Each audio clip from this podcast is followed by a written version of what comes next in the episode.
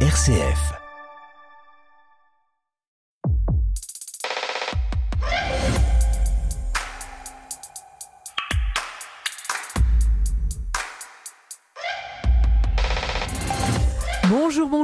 C'est Effervescence dans vos oreilles. On se retrouve comme chaque semaine pour partager des coups de cœur. Et puis on vient de l'apprendre, hein, tout juste avant le début de l'enregistrement de cette émission, le Nobel de littérature est tombé. L'Académie suédoise a donc couronné la française Annie Ernaux, 17e femme à recevoir le Nobel et 16e française. Nous reviendrons bien sûr sur le travail d'Annie Ernaux. Avec elle, une nouvelle page de l'histoire du Nobel s'écrit et de nouveaux livres vont donc s'ajouter à la formidable bibliothèque mondiale que représente le Nobel. Nos trois chroniqueurs cette semaine sont de grands lecteurs. Ils partageront avec nous quel est leur Nobel de cœur, car vous l'écouterez, ce n'est pas forcément Annie Ernaux. Ils s'attacheront aussi à nous présenter leur sélection parmi toutes les nouveautés culturelles de ces dernières semaines. Alors je vais vous les présenter. Éric Dupri, bonjour. Bonjour. Vous êtes à Toulouse, à Radio Présence, vous êtes un grand lecteur et un grand mélomane. Vous nous parlerez d'un opéra en occitan, et puis vous avez lu pour nous une des révélations de cette rentrée littéraire, Les liens artificiels de Nathan Dever. Anne-Laure Filleul, bonjour. Bonjour. Vous êtes responsable des pages culture à l'hebdomadaire La Vie. Vous avez vu au cinéma Un beau matin, le dernier film de Mia Hansen Love. Et puis vous êtes allé au musée d'Orsay pour cette belle rétrospective consacrée au peintre norvégien Edvard Munch.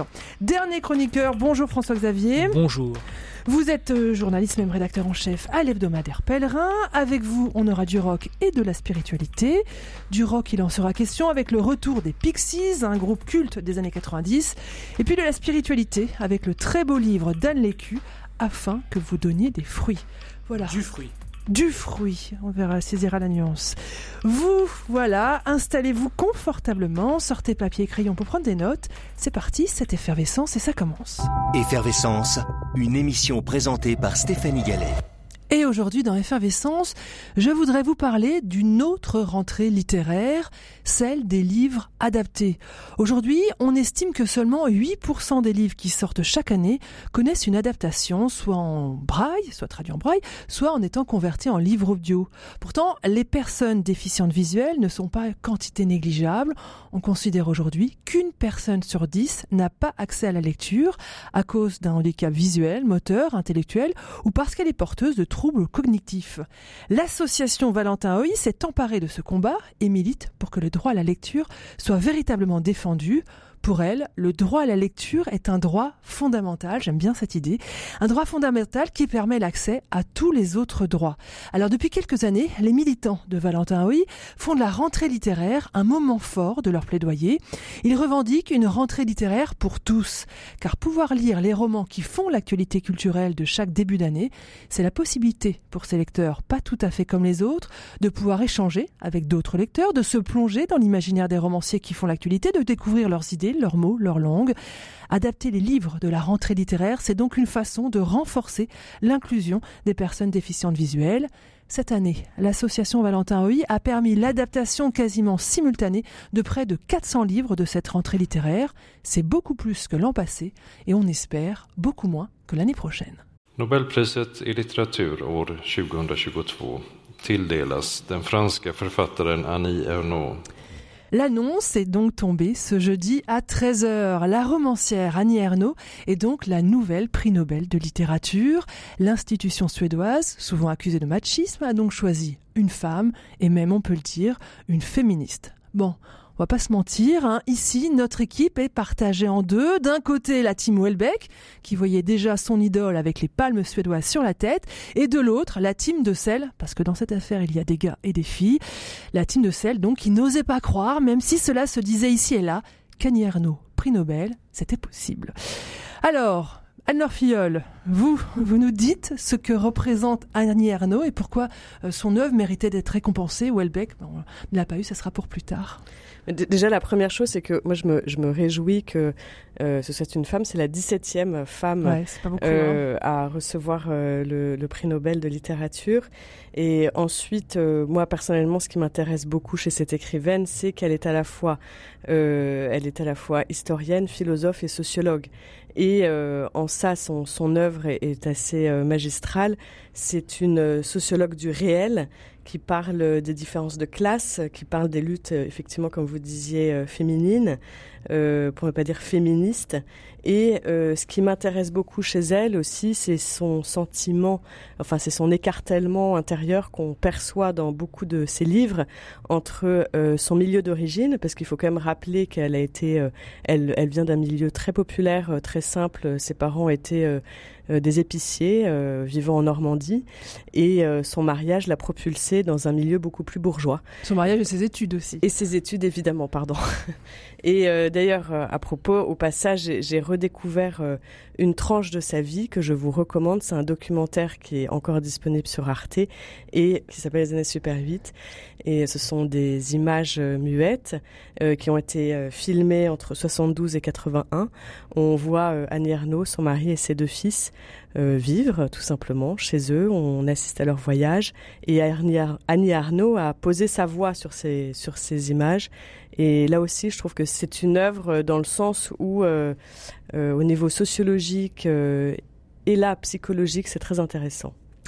Je vous propose d'écouter un extrait d'Annie Arnaud. Elle était dans l'émission La Grande Librairie, c'était en mai dernier, à l'occasion de la parution de son dernier livre, Le jeune homme à un certain moment, c'est vraiment l'enfer. Oui. Oui. Euh, à un point, euh, effectivement, euh, c'est même à ce point de se dire que ça vaut pas la peine de vivre. Si je trouve pas, si je ne trouve pas. Qu'est-ce qui met fin à la souffrance et à la douleur de l'écriture pour que l'écriture ben, devienne ce que vous nous donnez? trouver euh, effectivement de pouvoir m'y engager. J'emploie souvent le mot engager, mmh. c'est-à-dire de pouvoir euh, entrer dans, dans, le livre et ne plus, euh, ne plus avoir de pas de doute, j'en ai toujours, mais ne plus avoir envie de, de, retourner en arrière, de voilà, c'est ça. Annie Ernaux, au micro de la grande librairie en, mai dernier, elle parlait de sa difficulté à écrire. François-Xavier Maigre, je crois que vous n'avez jamais réussi à rentrer dans l'écriture d'Annie Ernaux. Moi, oui, je la connais très mal. Après, je, sais ce qu'on en dit, je sais ce qu'elle représente euh, dans l'histoire des lettres euh, récentes. C'est une grande figure euh, de, la littérature. mais j'ai plusieurs fois, différents moments de ma vie, essayé de faire des petits coups de sonde comme ça, de, lire quelques pages. Et j'avoue que j'ai, moi, la lecture, c'est assez instinctif chez moi et j'ai beaucoup de mal à faire un effort quand une, écriture ne, m'attire pas, ne m'appelle pas. Et il y a quelque chose, bah, comme ça a été dit, je crois, par l'Académie la, par euh, Nobel, euh, quelque chose de clinique dans son écriture qui moi me rebute énormément. Euh, j'aime ce qu'elle appelle la joliesse je crois de, enfin ce qu'elle ce réfute justement moi c'est ce que j'aime j'aime pas la joliesse dans l'écriture mais j'aime le panache le rythme la surprise la poésie et je trouve que c'est une écriture trop blanche par rapport à ce que j'attends euh, quand j'ouvre un livre. Alors Filleul, c'est une écriture plutôt épurée pour parler de l'intime des femmes, euh, Annie Ernaux? Moi, j'aime beaucoup personnellement. Encore une fois, c'est tellement subjectif. Euh, j'aime, cette écriture épurée parce que je dirais qu'elle va, elle va à l'essentiel. Elle ne s'embarrasse pas d'esthétisme, mais j'aime l'esthétisme aussi. Hein. Mais là, moi, moi, Annie Ernaux, elle me, elle me touche énormément. Mais voilà, j'adore cette écriture très elliptique euh, finalement. Mais il peut y avoir des écritures très elliptiques, très simples, euh, très directes, qui ont une force. Euh, je pense à Saint-Exupéry, à Giono. Enfin, la, langue n'a pas besoin d'être compliquée, labyrinthique pour pour être puissante. Et, d'ailleurs, on en parlera peut-être après. Mais Hemingway, c'est pareil. Il avait une, écriture simple, mais qui était vraiment habitée par quelque chose de poétique. Elle, elle a pris une autre voie qui, qui, est sans doute très noble et tout. Du coup, ce prix va m'inciter à aller la lire, mais pour l'instant, ça n'a pas été le cas. Et, Éric Dupri, vous êtes un peu sceptique, vous, dans ce prix? Vous voyez un côté un peu politique, voire idéologique? Oui, alors je voudrais quand même corriger une chose. Euh, L'Académie Nobel a la réputation d'être machiste. Sur les, dix derniers Nobel de littérature, il y a cinq femmes. ils se sont rattrapés, hein, parce qu'au final, il y en a que 17. Ils se hein. sont largement rattrapés. Alors je sais pas si eux aussi, ils ont affaire à des quotas, j'en sais rien. Mais euh, toujours est-il que, bon, voilà. Donc c'est la cinquième depuis dix ans euh, à avoir le, le Nobel. Bon, moi, si je devais résumer son œuvre, j'appellerais ça un voyage autour de mon nombril. Euh, pourquoi pas euh, Après, son euh, l'écriture neutre qu'elle revendique, je crois qu'elle dit neutre, elle dit pas blanche, elle dit neutre. Un style objectif. moi, c'est pareil, je n'arrive pas du tout à, à accrocher. il n'y a, pas de sensualité, je trouve, dans son écriture. Mais maintenant, euh, encore une fois, c'est comme l'a dit très justement Adler, tout ça est très très subjectif, même si elle revendique d'être objectif. Non, après, je, politiquement, euh, Annie Arnaud, il y a quand même des choses, moi, qui me gênent énormément. C'est quand même quelqu'un qui a soutenu Ouria Boutelja, si vous voyez qui, je veux dire. Et euh, elle a boycotté, elle avait quand même demandé, il y avait une tribune, je crois que c'était sur Mediapart, à ce qu'on boycotte l'Eurovision à Tel Aviv sous prétexte qu'Israël avec les Palestiniens, voilà. Bon, euh, moi je veux bien entendre tout ce qu'on veut sur, euh, sur Annie Ernaux. C'est sans doute un écrivain, ou une écrivaine, comme elle dirait elle-même.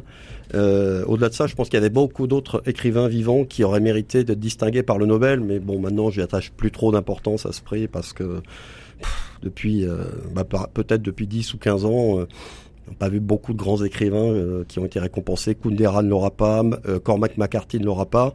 Et moi, contrairement à vous, je suis pas Tim Welbeck. Moi, j'espérais que ce soit Pierre Michon qui l'ait. Et euh, bah, je, je, crains aussi que Pierre Michon euh, meure avant d'avoir le prix Nobel. Euh, Transtromer, c'était quand même très bien, Eric.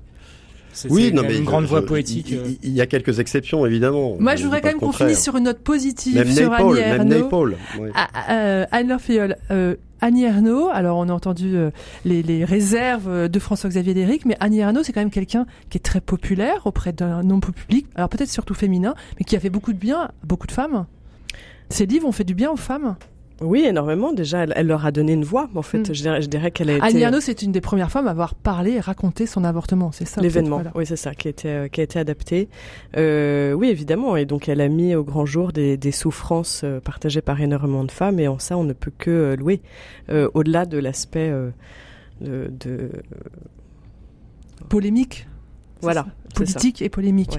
alors, allez, s'il fallait commencer par un livre pour lire Annie Arnaud euh, moi, j'ai lu Passion simple, qui a été d'ailleurs euh, adapté euh, aussi euh, au cinéma, et j'ai été complètement transportée parce que je trouve que on parlait tout à l'heure d'écriture presque clinique. là, c'est la clinique du manque, c'est la clinique de l'attente.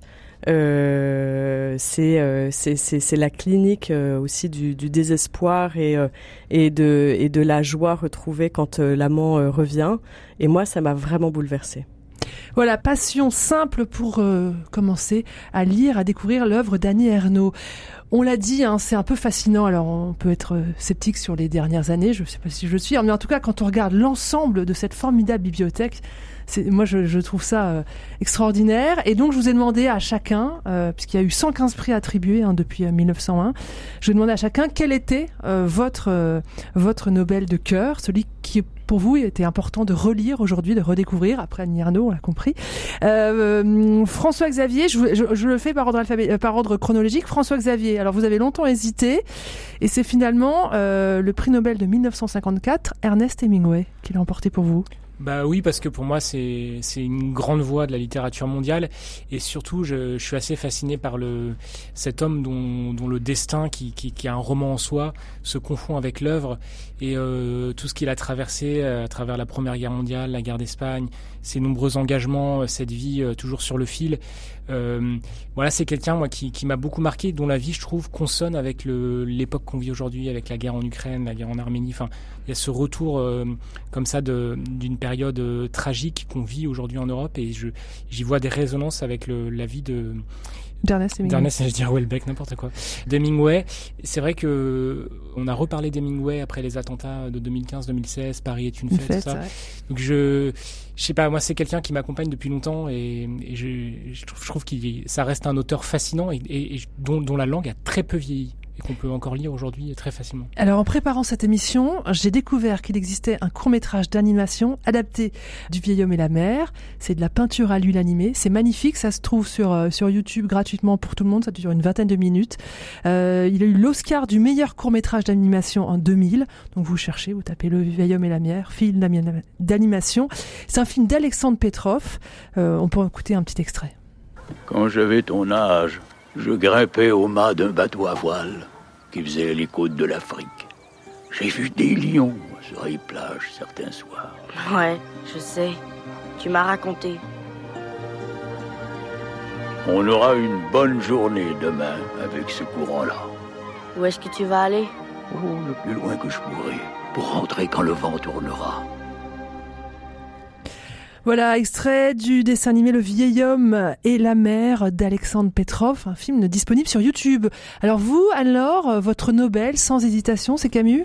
Prix Nobel en, 1957 Tout à fait, c'est Albert Camus. Euh, pourquoi? Mais il y a peut-être un peu de Madeleine de Proust aussi, parce que j'ai étudié, comme euh, tous les élèves euh, à l'école, au lycée, ses œuvres. Et moi, ce qui me touche chez lui, enfin notamment, hein, c'est que c'est un penseur du XXe siècle, c'est un philosophe, c'est un militant en faveur des droits de l'homme. Et je trouve trouve que son œuvre, et notamment euh, si on se replonge aujourd'hui euh, dans l'étranger, dans la peste, et là, moi récemment, je me suis replongée dans le premier homme, euh, on, est encore bouleversé, on est encore interpellé. Je trouve que Albert Camus, mais comme beaucoup d'auteurs, a encore beaucoup de choses à nous dire aujourd'hui. Son œuvre est extrêmement moderne. Allez, on écoute un très court extrait de son discours de réception lorsqu'il a reçu le prix Nobel en 1957.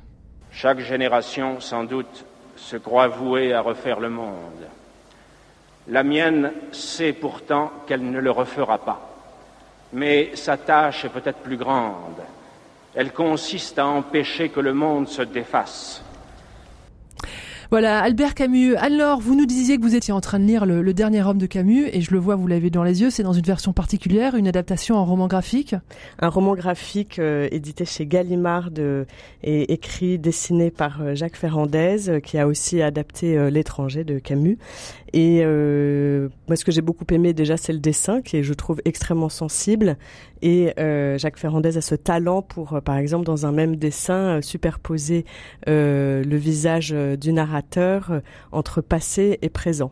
Euh, voilà, donc euh, je trouve que c'était une belle manière de redécouvrir le premier homme, qui est quand même ce, ce, ce roman autobiographique qui a été découvert lors de la mort, la mort accidentelle d'Albert Camus. il est mort en 1960. en 1960 dans un accident de voiture. Et bien justement, les années 60, on y arrive. Eric, alors, vous étiez peut-être le plus sceptique par rapport au, prix Nobel de littérature dans son ensemble, mais vous avez longtemps hésité à me donner votre coup de cœur. Hein. Vous avez hésité entre Solzhenitsyn et François Mauriac. Et puis finalement, il y a quelques minutes, vous m'avez dit finalement, c'est Saint John Perse, prix Nobel euh, en 1960. Saint John Perse, c'est un poète un peu oublié? Bah, J'aimerais savoir aujourd'hui si dans la rue on donne le nom de Saint John Perse à quelqu'un, s'il sait ne, serait-ce que qui, qui est ce monsieur. Quoi. Euh, son œuvre, je me demande qui peut la lire encore aujourd'hui, à part quelques Happy ça doit exister. Hein. Mais après, euh, euh, j'aurais pu dire Pirandello, j'aurais pu dire Faulkner, j'aurais pu dire Hermann Hesse, euh, Thomas Mann, il y en a eu beaucoup, des grands Nobel, heureusement. Euh, peut-être plus avant les années 80 que, que depuis, mais bon. oui. Bah, Saint John Perse, œuvre poétique. C'est un des rares poètes tout de même. François Xavier peut-être me, corrigera, mais je crois que c'est un des très rares poètes qui a eu le Nobel. Il n'y en a pas eu beaucoup. Et euh, bah, c'est une œuvre euh, passionnante, très riche, un peu hermétique, c'est certain. Il écrit en, versets, mais il y a une puissance des images, il y a un, rythme, une richesse du rythme extraordinaire, une puissance d'évocation. Et il y a plusieurs cycles, parce qu'il était né en Guadeloupe, il s'appelait Alexis Leger. Alors il tenait à ce qu'on dise Leger et pas léger. Alexis Leger. Il avait fait une grande carrière de diplomate. Et il y a plusieurs cycles. Donc il y a un cycle antillais, un cycle asiatique, un cycle américain et un cycle provençal, bah, suivant les périodes de sa vie, les endroits où, il se trouvait. Et moi, je conseillerais, par exemple, euh, de, relire Anabase, euh, qui est un, un recueil euh, magnifique. Il y a un souffle épique formidable dans, dans cette œuvre. Bon, par exemple. Voilà. Mais euh, il y en a tellement que je ne peux pas tous les citer. Il y a Exil, il y a Amer. Euh, voilà. Eh bien, on va écouter la voix de Saint John Perse. Il nous fait l'éloge de la poésie, la nécessité de la poésie pour la France. La France cartésienne ne lui a pas toujours été très favorable. Aujourd'hui, où l'homme s'ouvre plus complexe à plus de nuits humaines, il est temps de reconnaître dans toute activité de l'esprit, individuelle ou collective, cette force agissante et concertante qu'est le principe poétique. Poésie, sœur de l'action et mère de toute création, l'initiatrice en toute science et devancière en toute métaphysique, elle est l'animatrice du songe des vivants et la gardienne la plus sûre de l'héritage des morts. Qu'elle hante parmi nous le tumulte du siècle et elle jouera aussi son rôle à notre insu dans cette rénovation humaine où la France est active. C'était Saint John Perse. Je sais pas ce que vous en pensez, mais je trouve ça toujours très émouvant d'entendre ces voix. Et pour terminer cette page consacrée au prix Nobel, je vous propose d'écouter un Nobel peut-être le plus folk, hein, c'est celui de 2016, c'est Robert Zimmerman. Robert Zimmerman, Bob Dylan. Allez, on écoute un titre qui date de 1989, The Man in a Long Black Coat.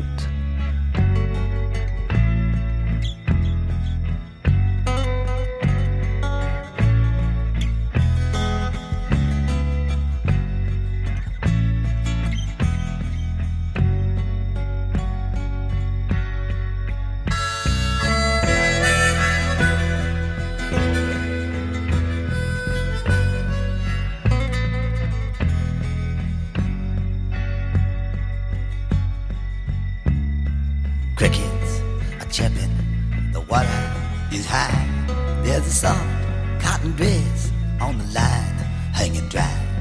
The windows wide open, African trees bent over backwards from a hurricane breeze. Not a word of goodbye, not even a note.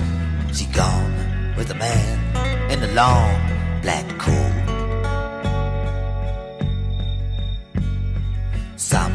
Somebody seen him hanging around at the old dance hall on the outskirts of town.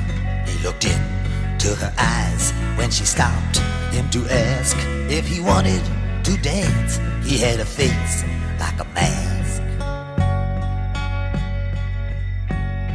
Somebody said from the Bible he'd quote, there was dust on the man in the long black coat. The Man in a Long Black Coat, c'était euh, Bob Dylan. Effervescence.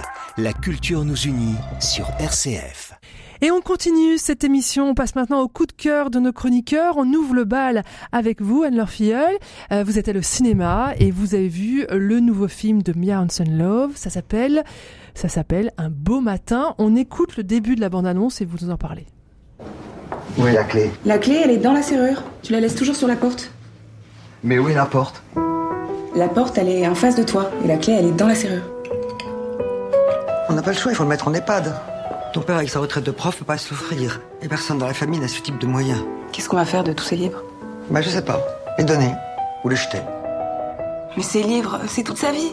C'est bien ici pour Monsieur Kinsler? Oui, c'est ici. Vous êtes Son ex-femme. Je vais le mettre dans le fauteuil, comme ça il aura pas à marcher. Ce qui était terrible pour lui, c'est de se rendre compte que c'était son cerveau qui se détraquait. Parce que toute sa vie, il l'avait consacré à. À la pensée. Sandra Kinsler Vous êtes la fille de Georg Kinsler Oui, c'est moi. C'était un prof génial, ça m'arrive encore de relire ses cours. Pardon. Au revoir. Moi, tu me vois? Ah, bah oui, oui, oui, bien sûr, oui, je te vois. Et est-ce que tu peux me dire si j'ai les cheveux courts ou longs? Il pourrait être long.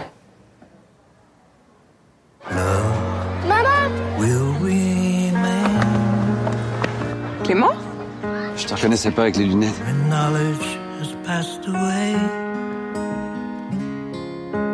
J'aurais jamais cru que ce serait possible entre nous.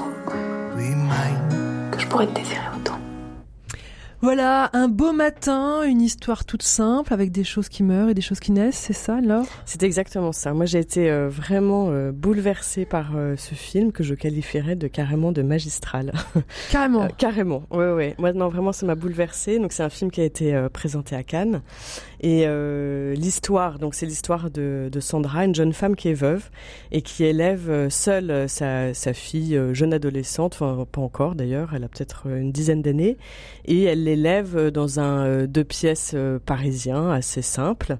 Euh, Qu'est-ce qui se passe? En fait, cette femme qui s'appelle Sandra et qui est jouée par euh, Léa Seydoux, Léa Seydoux euh, voit son père décliner peu à peu. Son père, ex-prof de philo brillantissime, grand intellectuel, qui est atteint d'une maladie neurodégénérative. Et donc on la voit accompagner son père qui est quand même chéri euh, dans cette euh, fin de vie où il décline euh, lentement mais sérieusement. Et donc il y a des scènes assez très très fortes où on la voit par exemple vider l'appartement de son père, qui forcément est peuplé de livres, je dirais, et Sandra refuse absolument de jeter ses livres. Et donc voilà, elle se bat, je dirais, corps et âme pour assurer une fin de vie digne à son père. Et on sait bien, et on le voit d'ailleurs un moment dans un EHPAD. Et donc voilà, des scènes qui qui serrent énormément le cœur. En parallèle, et en même temps, voilà, et en parallèle, elle elle elle renoue avec une vieille connaissance, euh, jouée par Melville Poupeau, qui est aussi assez extraordinaire, et euh, les deux tombent follement amoureux, mais follement amoureux, donc passion naissante et en même temps contrarié parce que lui est marié, donc donc il est un petit peu empêché quand même.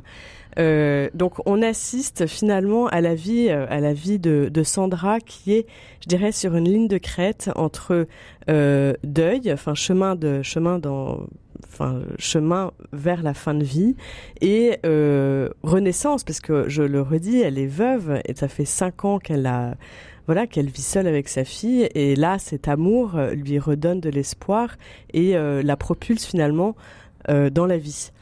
Donc ça c'est l'histoire pourquoi c'est incroyable? Mais parce que en fait, euh, Léa Seydoux est tout simplement euh, magistrale. Tout On... de so sobriété, pas de maquillage. Aucun maquillage, très simple, très nature. Euh, ses yeux sont euh, souvent rouges. Elle est tout le temps au bord des larmes et euh, nous aussi, en tout cas moi aussi. on ne sait pas si cette émotion, enfin quand cette émotion va va va va sortir, va va va même exploser. Et je dirais que c'est un film qui est très juste et qui est pas du tout dans le pathos. C'est ça qui est fort, c'est que ça parle de choses quand même difficiles, mais on n'est pas dans le pathos. C'est pas du tout tire larmes et en même temps on est très ému et et, et, voilà, et je dirais que finalement c'est le, le, jeu des acteurs. J'ai envie de parler aussi de Pascal Grégory, donc qui joue le père, qui est incroyable euh, dans sa euh, dans son humilité, euh, dans sa dignité, et on voit vraiment euh, un homme qui redevient enfant, euh, qui redevient enfant, euh, qui retrouve une certaine candeur et une innocence. Et euh, donc c'est touchant et à la fois ça, c'est, ça donne un peu de chagrin. Voilà, ça s'appelle Un beau matin. C'est signé Mia Hansen Love avec donc euh, Léa Seydoux, magistrale, Pascal Grégory et Melville Poupeau. C'est donc à voir absolument. On va parler rock maintenant avec euh, des des revenants hein, qui reviennent du fin fond des années 90. On écoute un extrait, vous allez voir.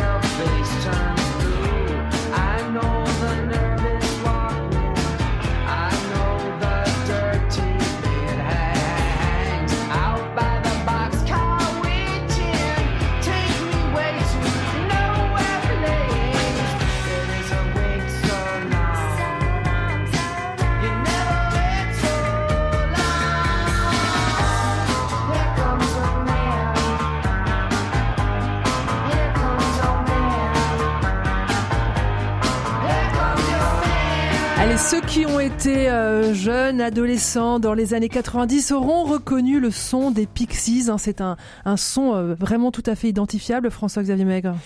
Oui, bah, les Pixies, c'est un groupe américain euh, qui a été fondé en 86, qui s'est séparé en 93 avant de se reformer au milieu des années 2000. Et c'est un groupe qui a une importance capitale pour ceux qui aiment ce genre, le rock indé, mmh. parce qu'en fait, ils ont, ils ont d'une certaine façon préfigurer euh, toute la déferlante rock des années 90 qui est emmenée par Nirvana et plein d'autres groupes. Et ils ont un peu posé la grammaire du rock moderne euh, en, en, faisant ce qu'on vient d'entendre très très bien là sur, sur ce vieil extrait c'est-à-dire un mélange de punk rock et de surf music des années 60-70 euh, il y a cette espèce d'alliance comme ça euh, qui est très reconnaissable avec une batterie euh, brute vraiment basse basse guitare basse batterie guitare vraiment la, la quintessence du rock et cette voix voix très rugueuse du chanteur Frank Black, Francis Black, Black Francis maintenant, il change de nom régulièrement. Et, euh, ils ont inventé aussi quelque chose qui est fondamental dans la grammaire du rock euh, moderne. Euh, c'est les premiers à avoir fait ça, c'est-à-dire euh, une alternance de couplets extrêmement calmes, mais un, un, calme annonciateur d'une tempête sur des refrains qui explosent d'un seul coup. Et ça a été après popularisé par Nirvana et plein d'autres groupes, Weezer, beaucoup d'autres. Mais c'est vraiment les Pixies qui les premiers ont fait ça. Et d'ailleurs, c'est un groupe qui est, qui est resté longtemps un petit peu dans l'underground aux États-Unis ils ont eu un, un, un, statut de groupe culte beaucoup plus tard, notamment en passant par l'Europe. Mais c'est impressionnant de voir le nombre de, de, grands artistes du rock, de grandes voix. Qui font référence à... Exactement, euh, à commencer par David Bowie, Bono, le chanteur de U2, Kurt Cobain, euh, euh, dont le morceau le plus célèbre, Smell Like Teen Spirit, était à l'origine un peu une, une, enfin, Nirvana avait voulu pomper les Pixies et ils ont fait cette chanson qui est sublime, qui est, qui est, un, qui est un, des morceaux les plus iconiques des années 90. Mais voilà, c'est un groupe qui a eu comme ça une énormément d'aura.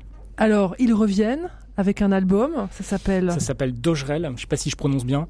Euh, en anglais, euh, ça veut dire. Euh, je crois que ça veut dire mauvaise poésie, vers de Mirliton. Ce qui dit aussi quelque chose de de l'humour très particulier du, du chanteur, euh, toujours avec cette espèce d'ironie grinçante. On sait jamais trop ce qu'il veut nous raconter. C'est il y a des textes souvent assez assez opaques chez les Pixies. On sent parfois de la poésie, des références bibliques, mais c'est toujours teinté d'ironie. On sait pas bien où il veut en venir. Et c'est ça qui fait qu'aussi cette musique est si fascinante et peut-être que certains de vos auditeurs se rappelleront de leur grand tube Where is My Mind qui a été immortalisé par la dernière scène de Fight Club, film culte de David Fincher sorti en 99. C'est un retour réussi? Très réussi parce que là on, on, parle de quinquagénaire quand même. Le, alors je, la, la, bassiste euh, emblématique du groupe euh, Kim Deal n'est plus dans le groupe. Elle, a, elle avait fondé son propre groupe, les Breeders, avec lequel elle a eu un, succès phénoménal aussi.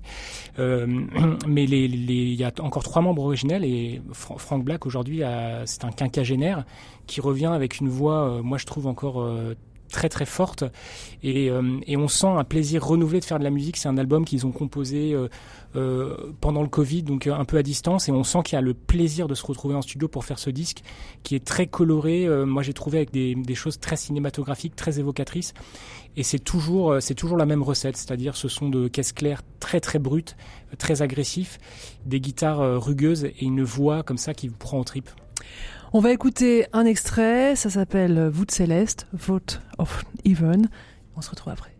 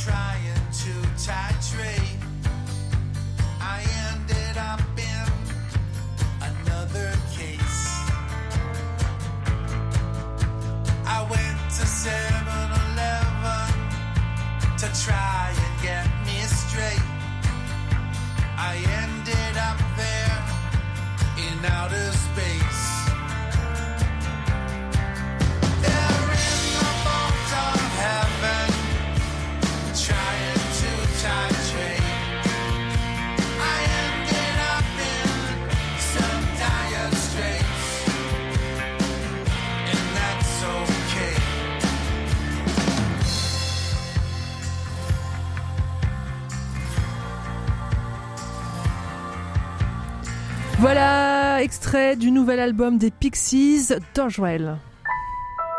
Effervescence quand la culture fait briller les yeux. Et on continue à parler littérature avec Éric Dupri avec nous depuis Toulouse. Éric, vous nous avez longuement parlé euh, d'auteurs éternels. Là, on s'intéresse à un jeune premier qui fait la une de cette rentrée littéraire. Il s'agit de Nathan Dever. Oui, Nathan Dever, je pense qu'on tient là un phénomène, parce que, comme vous l'avez dit, c'est un tout jeune homme, il n'a même pas 25 ans, il les aura, je crois, au mois de décembre, là. Et euh, malgré ça, il a déjà quatre livres derrière lui, dont trois romans. Le troisième, c'est Les liens artificiels dont je vais vous parler dans quelques instants, publié aux éditions Albin Michel. Alors pour le resituer, c'est un normalien agrégé de philosophie, donc plutôt quelqu'un à la base qui est dans la pensée, qui pourtant maintenant écrit des romans. Et il y en a peut-être certains d'entre vous qui le connaissent si vous regardez un peu CNews, parce qu'il parle, il passe assez régulièrement à l'émission L'heure des pros de Pascal Pro. Donc on le voit débattre, il est extrêmement brillant, impressionnant même dans toutes ses prises de parole. Et puis depuis la rentrée, il est même chroniqueur littéraire, figurez-vous, chez Michel Drucker le dimanche. Un dimanche sur deux ce qui n'est pas commun. Donc vous voyez un peu le parcours du, du bonhomme. Euh, moi, j'ai découvert tout récemment qu'il écrivait des romans, euh, je l'ignorais, et qu'en plus il en était déjà à son troisième. Et il est sur la deuxième liste du Goncourt. Il était sur la première, donc vous savez, ils en retiennent 16 d'abord, et là il est dans les 8, dans les 8 finalistes. Ce qui déjà n'est pas commun. Et son livre, donc, euh, Les liens artificiels, comment je vais pouvoir vous en parler? En fait, ça s'ouvre sur une scène assez effrayante. C'est une défenestration en direct sur Facebook. Vous savez que ça se fait, les gens qui se suicident en direct sur Facebook. Alors évidemment, il y a les commentaires euh, affolés ou cruels de, ceux qui regardent. Et en fait, le, suicide, on va, le comprendre parce qu'il y a un flashback euh, tout au long du, livre. On va comprendre d'où ça vient. Donc, euh, le héros, qui est pas héroïque du tout d'ailleurs, de, ce livre, s'appelle Julien Libera. C'est un, une sorte de musicien, très jeune musicien raté, qui admire Gainsbourg, qui vit un peu comme il peut de cours de piano. Il compose des chansons, mais qui n'intéressent personne. Il a rompu avec sa fiancée, donc euh, il le dit à un moment donné. Euh, je suis un pauvre type dans un monde de cons. Euh, ça rappellera peut-être à François Xavier pers des personnages welbeckiens. il y a un peu de ça. Il acquiesce. Et euh, le monde, le monde dans lequel il vit, en fait, c'est bah, le nôtre hein, maintenant. C'est celui où on est à la fois ensemble et séparés. C'est-à-dire que la solitude est impossible parce qu'on est toujours relié et connecté. Lui, il a toujours son smartphone à la main. Mais euh, malgré, tout ça, la communion avec l'autre devient de plus en plus compliquée, pour ne pas dire presque interdite. Les relations euh, sur les réseaux sociaux, beaucoup de gens vivent sur les réseaux sociaux, y écrivent toute la journée ou lisent ce qui s'y écrit toute la journée, bah, sont toujours superficielles, éphémères, très souvent agressives et cruelles. Et donc, euh, ce jeune homme, à un moment, il est tellement euh, perdu que, comme il passe ses journées à surfer sur le net, et il tombe sur une plateforme qui s'appelle l'Antimonde. Notez bien l'Antimonde. Donc c'est ce qu'on appelle les métavers, vous savez, ces univers parallèles en 3D, euh, où il y a une représentation très fidèle de, de la Terre, où tous les déçus de, du, du, monde normal peuvent changer de vie, changer de destin. La plateforme a été créée par un certain Adrien Sterner.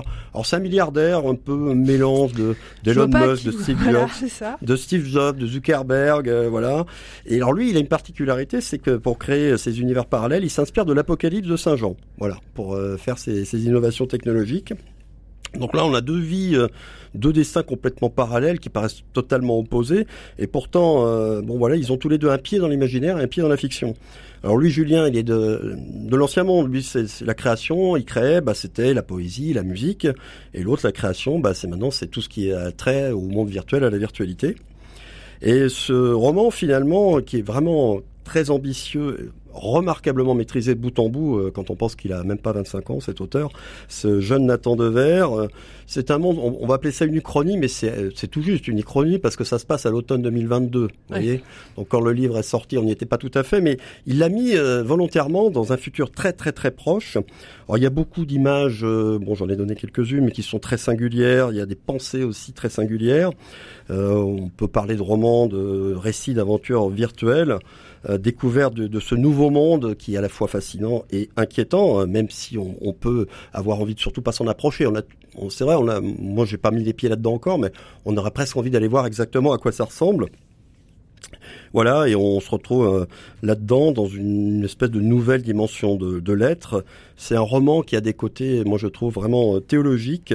Et euh, théologique, pourquoi? Parce que c'est bah, le roman d'une religion euh, nouvelle. Et Adrien Sterner, bah, c'est le prophète, ou en tout cas un des prophètes de, de ce monde. Et c'est toujours très drôle, c'est très drôle, c'est à la fois tragique et, et très très drôle. Et euh, ça aurait pu être un essai, il aurait pu, comme c'est à la base un philosophe, il aurait pu se contenter de faire un essai sur les, un les méfaits, les méfaits d'Internet. Et pourtant c'est un roman, bon, euh, ce que ça s'appelle... Ça s'appelle Les, liens, artificiels, voilà. et c'est signé Nathan Dever. Merci Eric Dupri, on note bien. Et puis s'il a le Goncourt, euh, vous aurez une prime, hein, c'est promis. Toutes les reprises ne sont pas forcément des réussites, mais il y en a certaines qui dénotent une forte créativité. Je parlais du chanteur M qui s'accompagne là de la bassiste de David Bowie. Vous allez entendre sa voix, c'est un peu un genre Dalida. Elle s'appelle Gail Andersey et c'est une reprise de Jodas.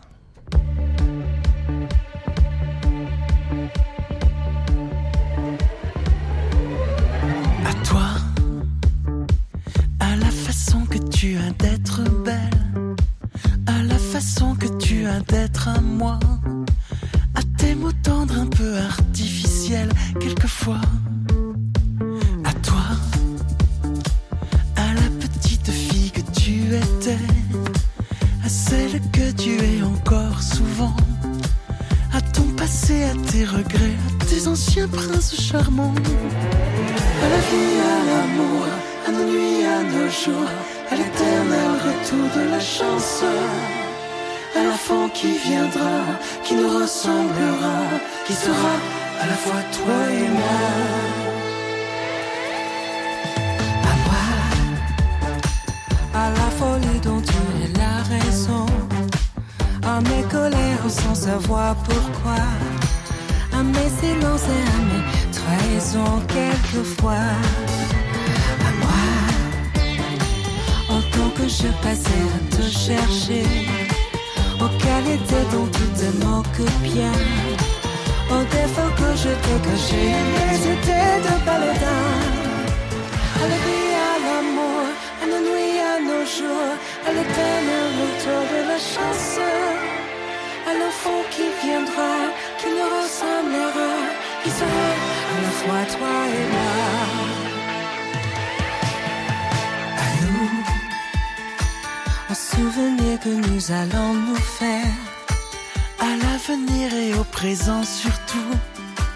À la santé de cette vieille terre qui s'en fout. À nous.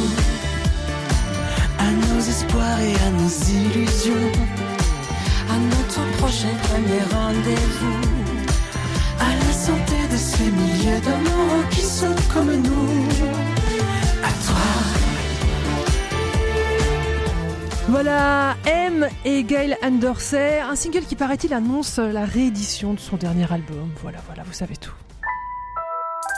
Effervescence, Stéphanie Gallet. J'aime bien dans Effervescence, on peut passer du tout au tout. Euh, c'est toujours Effervescence dans vos oreilles que vous écoutez. Je suis toujours avec Éric Dupri qui est à Toulouse, avec Anne-Laure Filleul de l'hebdomadaire La Vie, avec François-Xavier Maigre de Pèlerin. Et là, on va passer de M à de l'opéra en occitan. Quel est cet objet bizarre que vous nous avez apporté, Éric? Daphnis et Alcimadure, donc c'est un opéra effectivement en occitan, pas complètement en occitan parce que le prologue est en français tout de même, mais les trois actes qui suivent sont euh, donc en occitan l'occitan de l'époque, parce qu'attention, c'est compliqué l'occitan, il y a plusieurs occitans. C'est tout le sud de la France, à un moment donné, il faut pas oublier d'ailleurs que les deux langues, la langue d'Oil, le nord de la France, enfin le francilien, qui est devenu français, et la, langue d'Oc, ont cohabité très longtemps, hein, jusque, même jusqu'au 19e siècle, pour pas dire jusqu'au début du 20e. Et donc cet opéra été composé par un dénommé Jean-Joseph Cassanea de Mondoville, un Narbonnais, qui fut très très célèbre euh, au 18e siècle, milieu du XVIIIe siècle, contemporain de Rameau, mais du, Rameau de, de, la fin plutôt. Et il compose cet opéra en 1754. On est à l'époque en pleine querelle de ce qu'on appelle la querelle des bouffons. C'est-à-dire qu'il y avait les deux camps qui s'opposaient. Il y avait les, tenants de la musique française qui étaient menés par Rameau. Il y avait les tenants de la musique italienne qui étaient menés assez curieusement par les encyclopédistes en tête euh, Jean-Jacques Rousseau. Et lui, il arrive avec son occitan, c'est ça? Et, lui, il arrive, il dit bah, je vais un petit peu réconcilier tout le monde. Euh, alors c'était un, un, violoniste virtuose très très célèbre à l'époque, vraiment très très célèbre. C'est pas quelqu'un qui sort de nulle part. Et euh, le but de, de, cet opéra, il voulait séduire Louis XV et sa cour. Donc lui, il était soutenu un peu par ce qu'on appelait le coin du roi c'est-à-dire le coin Madame de Pompadour plutôt. Et euh, de Mondonville, je vais l'écrire en occitan, d'une part parce que la plupart des chanteurs qui vont y participer euh, viennent du sud de la France, de Bordeaux, de Pau, euh, et lui-même donc Narbonnais. Donc il parle l'occitan. Et puis l'occitan, bah, ça tire un peu vers l'Italie, vous voyez. Donc c'est plutôt, lui, il était plutôt dans le camp de, Rameau, de la musique française, euh, Mondonville. Mais il fait cet opéra en occitan qui va être créé au château de Fontainebleau, donc en 1754, devant Louis XV et la cour. Et ça va être un, un vrai grand succès ça va très très bien beaucoup plaire au roi et à la cour. Et donc cet opéra est recréé a, été déjà recréé par l'Orchestre des Passions de Montauban, l'Orchestre baroque de Montauban, les Passions, mené par Jean-Marc Andrieux, qui défend beaucoup la musique française baroque et souvent des compositeurs qui sont tombés dans l'oubli. Je crois pas qu'il y en ait d'autres, des opéras en occitan, je, suis pas certain, je crois que c'est le seul. Et euh, donc il a recréé le 1er octobre au Théâtre Olympe de Gouges à Montauban et il va être redonné les 12 et 13 octobre à 20h au Théâtre du Capitole, nouvellement Opéra National du Capitole à Toulouse donc à 20h. Euh, le chœur, c'est le chœur euh, Les éléments. Il y a quatre chanteurs spécialistes de ce registre. Donc il y a celui qui, il y a Alcimadur elle-même, Daphnis bien sûr. C'est adapté, très adapté, hein, de, plutôt inspiré d'une fable de La Fontaine. C'est une fable de La Fontaine, Daphnis et Alcimadur. C'est pas la plus connue, loin de là. Bon, c'est une pastorale. Hein, c'est un berger qui est amoureux d'une bergère. Enfin bon, qu'est-ce qu'on pas écoute trop rentrer dans le détail. On écoute Bah, quoi, je- Eric? Alors on va écouter le, le, le- je pense le chant le, le, le plus célèbre, Gazouillat Auzelet. Alors il faut bien prononcer Gazouillat Auzelet. C'est des gazouillis, c'est ça? Gazouiller petits oiseaux, gazouiller petits oiseaux. Eh ben, ça on donne bien une idée. euh, la musique est magnifique. C'est vraiment une musique magnifique. On écoute.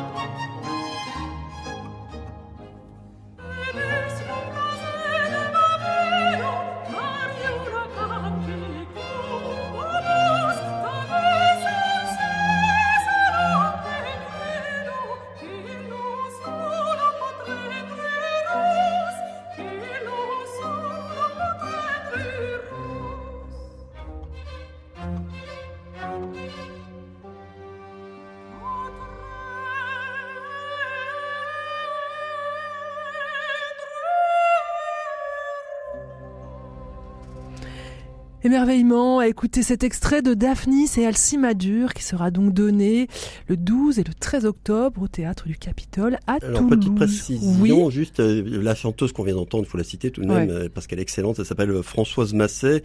Et pour ceux qui auraient peur d'aller euh, écouter, regarder un opéra, c'est en version concert, hein, il n'y a pas de mise en scène là, en occitan, il y a des surtitres, hein, c'est surtitré, mais vous savez, on peut, on peut comprendre l'occitan, euh, c'est pas si loin que ça quand même du français, on peut très bien le comprendre. Et moi j'ai assisté à la recréation, parce que ça n'a pas été donné bah, quasiment depuis le XVIIIe siècle, c'est- cet opéra. Euh, c'est magnifique, vraiment, c'est une très très belle réussite par les Passions de Montauban avec le cœur, les éléments. Daphnis et Alcimadur. Effervescence.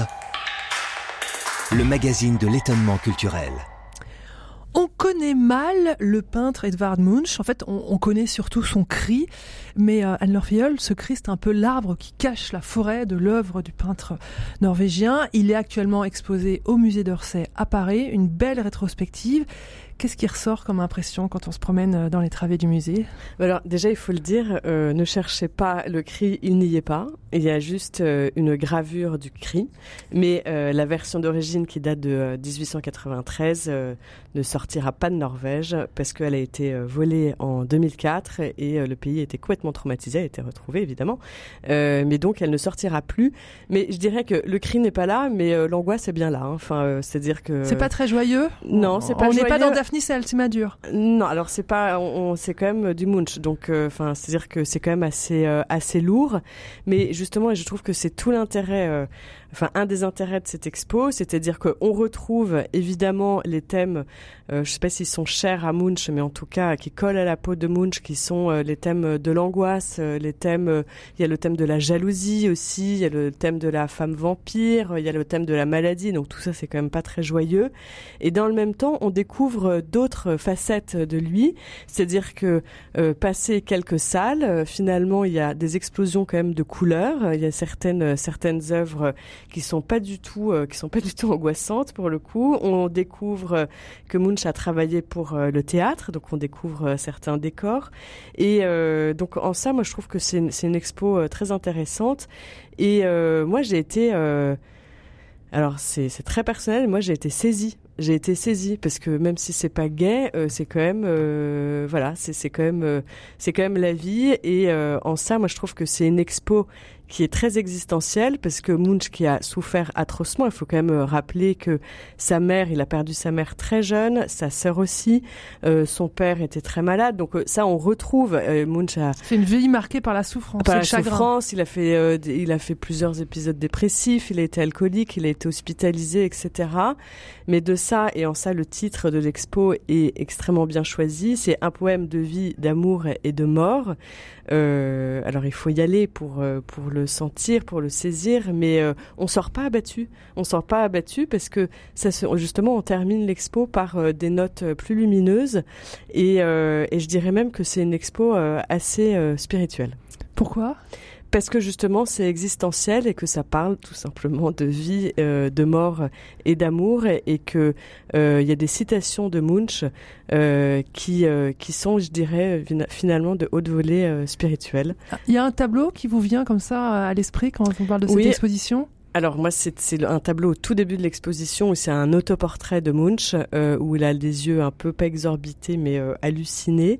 Euh, donc c'est pas un tableau très gai, mais moi j'ai été saisie parce que je me dis mais quel quel talent pour euh, justement dépeindre un état de d'errance intérieure. Euh, voilà. Et j'ai été aussi euh, au niveau, euh, si on parle, on est dans le visuel. J'ai trouvé que la scénographie de cette expo était très réussie. Il n'y a pas trop de texte. On n'est pas abreuvé de texte. et le texte est assez concis, donc on retient parce qu'il y en a peu et c'est bien choisi. Et les murs sont, ont été peints dans un bleu gris. Je trouve qui qui va parfaitement avec l'œuvre de Bunch un peu mélancolique. Edvard Munch, un poème de vie, d'amour et de mort. Cette rétrospective, c'est au musée d'Orsay et vous avez jusqu'au 22 janvier. Mais je le dis et je le redis, n'attendez pas le dernier moment. On termine avec vous, François-Xavier Maigre. Vous êtes venu avec un, livre, un beau livre, signé Anne Lécu. Ça s'appelle Afin que vous donniez du fruit. C'est aux éditions du Cerf ou du Cerf, comme on veut.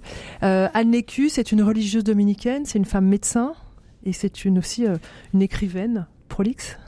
Oui, bah moi j'aime beaucoup ces livres, euh, je les lis depuis longtemps et je trouve qu'elle a, elle a un talent euh, très particulier euh, pour nous faire entrer dans l'intelligence des écritures quand on n'est pas spécialement exégète comme moi, quand on n'a pas fait d'études euh, en la matière. Euh, elle le fait avec énormément d'érudition, mais de pédagogie, de simplicité, de limpidité, avec toujours des allers-retours aussi avec la vie concrète. Euh, et elle le fait aussi avec une certaine poésie. Et moi, je, suis très sensible à, cette approche. Et là, elle vient de faire un très beau livre sur sur, le, sur la thématique du fruit euh, qui est omniprésente dans, dans, les Écritures saintes. Et elle nous propose une déambulation, une espèce de traversée comme ça de la Genèse aux, évangiles à travers cette métaphore du fruit qui finalement euh, revient à s'interroger sur ce qu'est la vie chrétienne, euh, qui est de fructifier. Elle le dit très bien avec beaucoup de, de limpidité, de simplicité. Et je trouve ça intéressant aussi à une époque où on a découvert l'ampleur des, abus dans l'Église et où la, question de on reconnaît l'arbre à ses fruits, cette célèbre parole du Christ, a été souvent euh, dévoyée en fait pour parfois pour pour dire que certaines communautés déviantes vous voyez bien, hein, il y, a, beaucoup de vocations, elle porte du fruit, et elle nous invite à une réflexion assez profonde sur ce qui est porté du fruit. Est-ce que c'est le, fruit visible, le succès, euh, la réussite euh, euh, matérielle, ou est-ce que c'est quelque chose de plus indicible, de plus modeste? Et je trouve que c'est une, une, réflexion qui, qui, est vraiment très utile en ce moment, et elle le fait avec beaucoup, beaucoup de délicatesse et beaucoup de force. Je vois que vous avez le livre dans les mains et vous l'avez ouvert. Vous voulez nous lire un extrait?